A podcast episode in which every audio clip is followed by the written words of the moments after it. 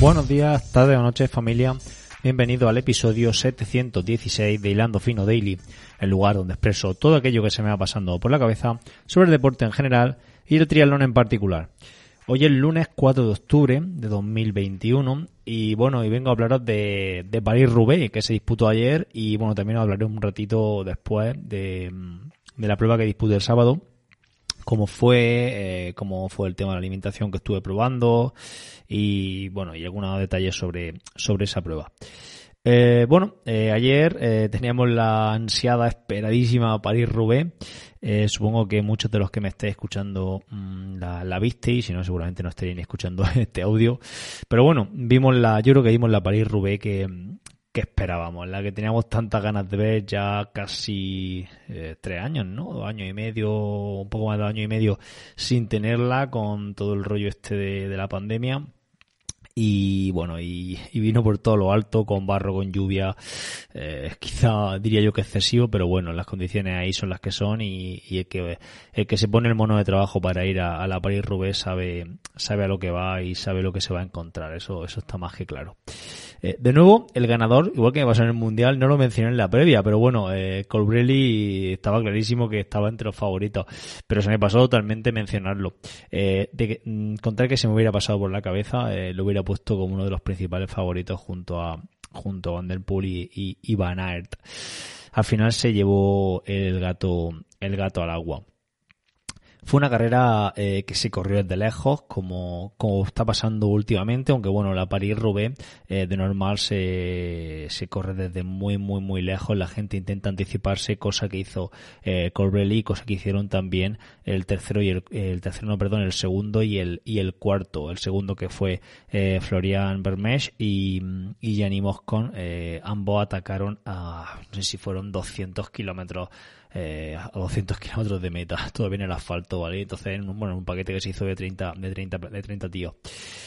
Mm, la verdad que mm, Corbelli estuvo súper astuto, como, bueno, en él es habitual, ¿no? Un corredor muy pícaro, muy astuto, muy, eh, muy calculador, no me salía la palabra, a unos 85 de meta, creo recordar, esto me pasa por no tener la, la nota durante la, visualización de la prueba para ir anotando cosas, pero bueno, bastante que pude verla, porque estaba, estaba con la familia ayer comiendo y en la sobremesa y tal, y bueno, yo, yo no estaba presente porque estaba con el iPad viendo todo el rato la prueba, lo dije, dije, mira, eh, yo, aquí tenemos dos, dos opciones, o yo dejo eh, la Paris Roubaix para no verla ahora y la veo por la noche, eh, no voy a estar a gusto, entonces porque sé que está la Paris Roubaix y quiero verla, entonces estoy con vosotros aquí, pero tengo el EPA delante y punto pelota, y así es lo que hice.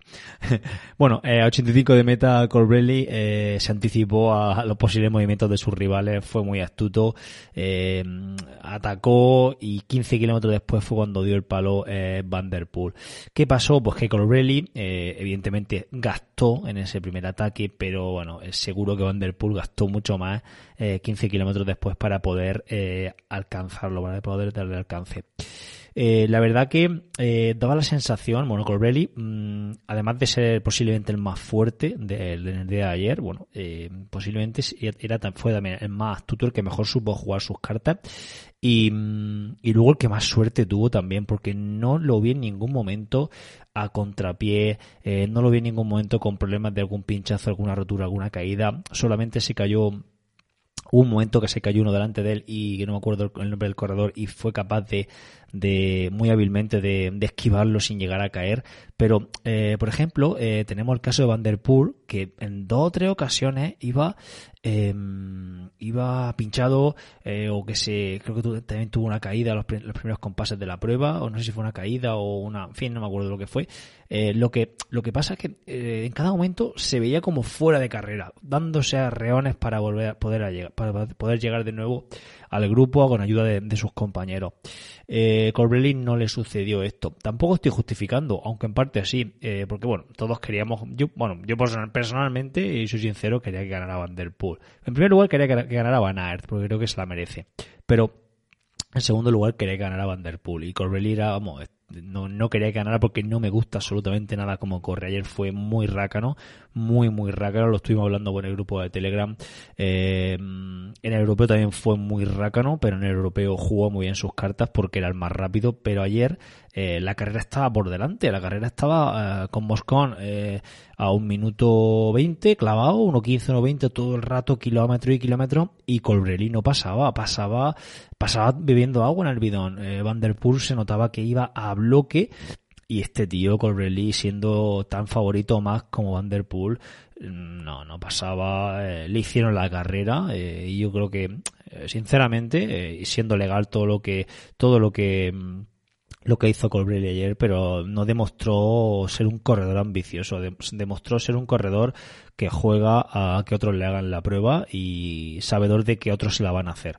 Eh, quizás si no hubiese estado, bueno, quizá no, y sin el quizás, si Van der Poel no hubiese estado ahí, a él le hubiera tocado trabajar seguro, porque los demás no iban a tirar de él.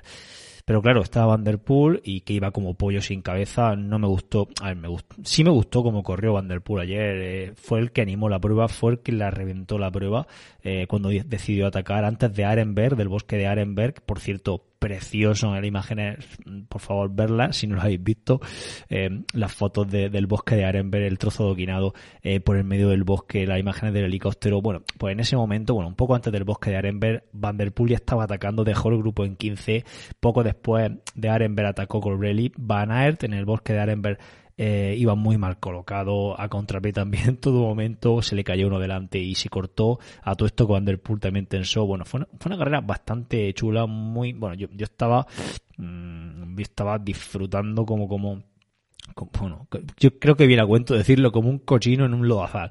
Vamos, eh, como estaba la carrera. Y, mm, y, la verdad que luego a posteriori estuve por, Twitter mirando y tal, y bueno, al cubrir lo pusieron, lo pusieron fino filipino de tanto por, por su racanería.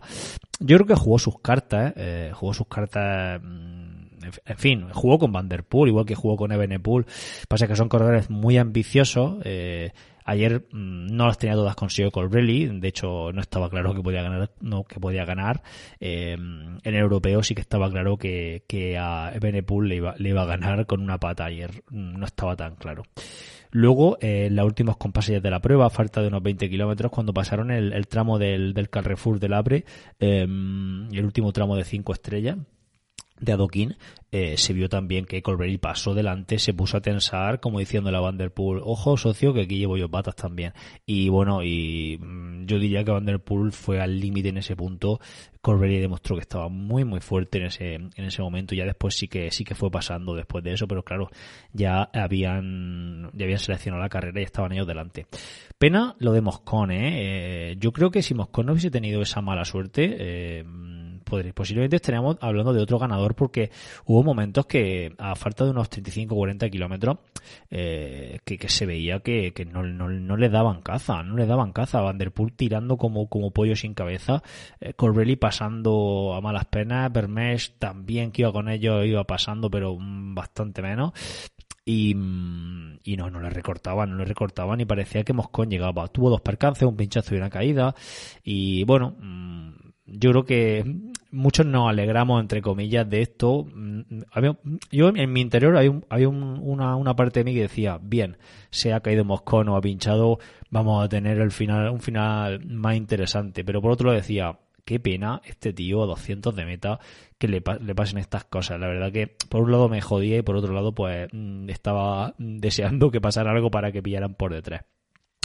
Y luego eh, el, el, chaval este, Bermesh, eh, Florian Bermesh, ¿vale? No confundir con, con eh, Jenny Bermes, creo que es, eh, del, del, mm, mm, mm, del Alpecin, del Alpecin Phoenix, eh, otro, otro belga, pero bueno, en este caso, Florian Bermes iba de tapado, el, el, chaval este mide, lo está mirando en, en Pro Cycling Stats, mide 1,93 y pesa 85 kilazos el chaval, ¿vale? Y bueno, Quizá yo diría que su impulsividad le, privó de la victoria. Lanzó el sprint un poquito lejos y se quedó sin fuerza al final. Eh, si se espera nada, 20 metros quizá para lanzar el sprint, posiblemente se lo podría haber llevado porque demostró que iba muy, muy, muy, muy fuerte, la verdad. Luego, eh, para hablar un poco más de las estrategias, eh, hubo un momento mm, que no lo entendía. Vanderpool tirando del grupo cuando dio caza a parte de los integrantes de la fuga, su compañero eh, Philipsen, que estaba también en el grupo, el último, mm, sin quedarse, ¿vale? Incluso entramos de asfalto, que a Ruede va bien, y Philipsen no se puso a tirar, Vanderpool no habló con él, pero no sé, no, entendí muy bien la estrategia de, de, de Alpecin Phoenix. Eh, yo incluso, incluso pensé que, que Vanderpool estaba trabajando para, para Philipsen. Estaba pensando que hasta que trabajaba para él porque iba tirando loco perdido, todo el mundo a rueda, eh, Philipsen a rueda y sin pasar. Cuando ahí creo que Philipsen debería haber, debería haber pasado y haber tirado para, para Vanderpool si era este el líder. No sé, ahí no sé lo que pasó, no sé.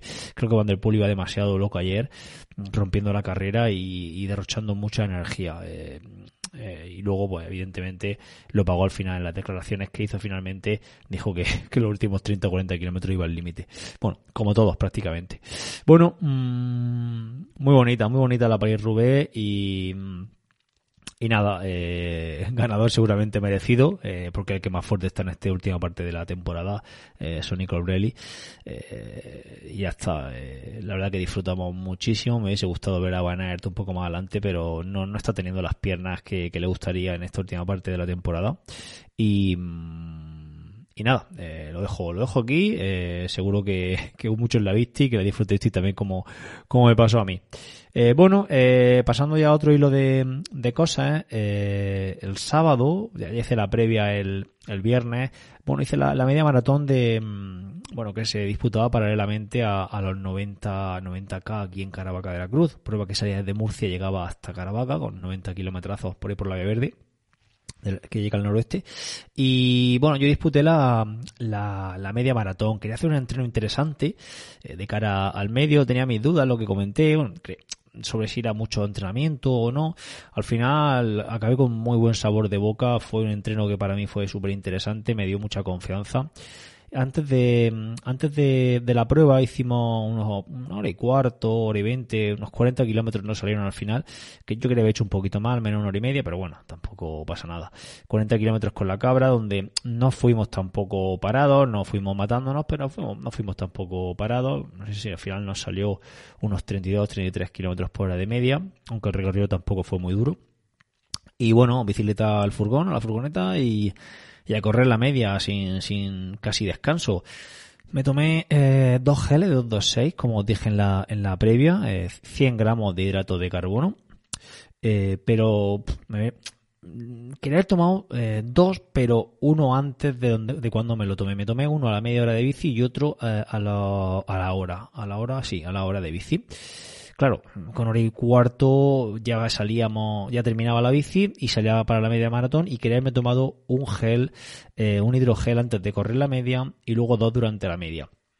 Cosa que no pude hacer porque la verdad que tenía, notaba sensación de pesadez después de tomarme el, el segundo de, de 226. Por tanto, decidí no tomar ningún gel antes de la media y ya esperar a, a, tomarme el primer gel, el primer hidrogel de los dos que me voy a tomar eh, ya corriendo.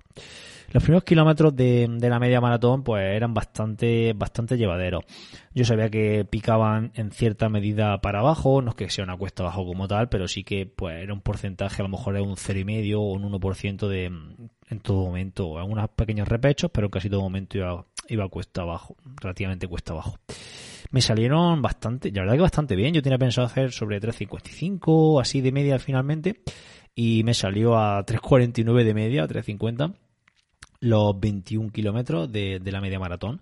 La verdad que estoy muy contento porque los primeros 15 kilómetros eh, los, los, marqué a 3.40 aproximadamente y los últimos 6 que ya eran bastante duretes porque la vía verde ahí empieza a levantar como, como comenté anterior, como comenté el viernes pues ya, eh, ya me salieron sobre 4, 4 5 para hacer esos 3.50 de media. Terminé bastante, bastante tocado porque la última parte había una subidilla adoquinada para llegar al, donde es la zona de meta, la parte de la zona del ayuntamiento de Caravaca de la Cruz. Y bueno, subí ahí, ya subí con los isquios sobre todo, mm, muy, muy tocado. A la media hora tomé un gel eh, de ProLife y de 30 gramos de hidrato de carbono sin cafeína Y eh, a la hora me tomé, estoy hablando de, tiempo en la media, ¿vale? A la media hora y a la, hora me tomé el, segundo gel en esta ocasión con cafeína. Paré tres veces en el avituallamiento a beber agua, no quería deshidratarme porque hacía bastante calor. Y mm, la verdad que me encontré muy bien corriendo, muy bien corriendo. Solamente en la parte final, los últimos tres kilómetros, así ya noté que se me pegó bastante la, la, distancia. Pero bueno, mm, que una, una, media maratón como en Gandía, que es llana, pues eso, esos inconvenientes no, no los vamos a tener. También es cierto que, que vendremos de hacer 90 de bici, ¿no? Eh, y a ritmo más alto. Entonces, claro, pues vamos, vamos, allí vamos a sufrir, eso está clarísimo. Aquí se sufre, aquí os venía a sufrir y eso está, eso está más que, más que metido en la cabeza. Bueno, mmm, quería comentaros todas estas cositas, espero que haya resultado interesante y nada, gracias por estar ahí como siempre y nos vemos en otro episodio. Pasad buen lunes, adiós.